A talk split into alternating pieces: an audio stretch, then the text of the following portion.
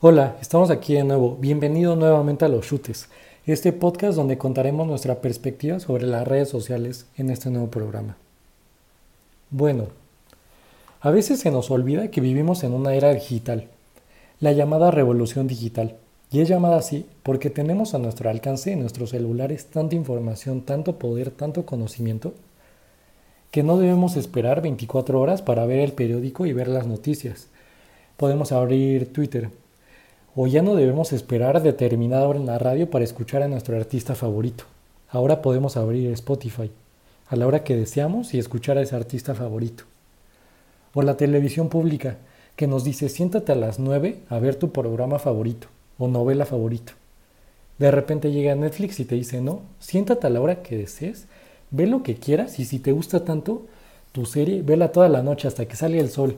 Esta es la revolución digital donde podemos ver, consumir, hablar cuando queramos y donde queramos, lo que sea que nos guste. Pero no solo es consumir, sino también producir. La mayoría de nosotros tiene un celular y cualquiera puede hacer un video, una foto, editarlo, grabarlo, compartirlo y llegar a darle la vuelta al mundo. Llegas a dar tu mensaje. Pero ¿qué pasa cuando esta increíble herramienta se desvirtúa y el objetivo ya no es compartir, sino tener seguidores, tener likes, tener shares? Existen los llamados hype groups, dinámicas extrañas, donde compartes una foto y todos tienen que ir y darle me gusta y comentar.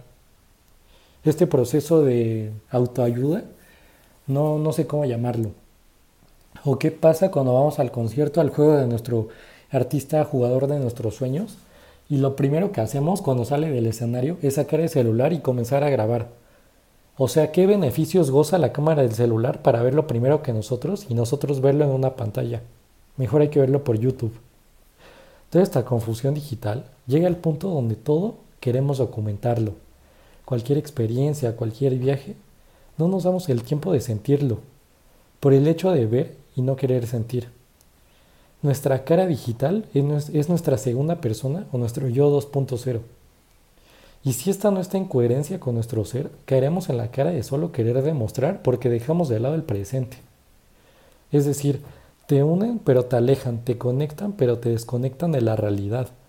Conoces pero corre riesgos, informan pero saturan, creas pero es un huracán de críticas, es una comunicación pero también es una adicción, son prácticas y relativas, útiles e indiferentes, son interactivas.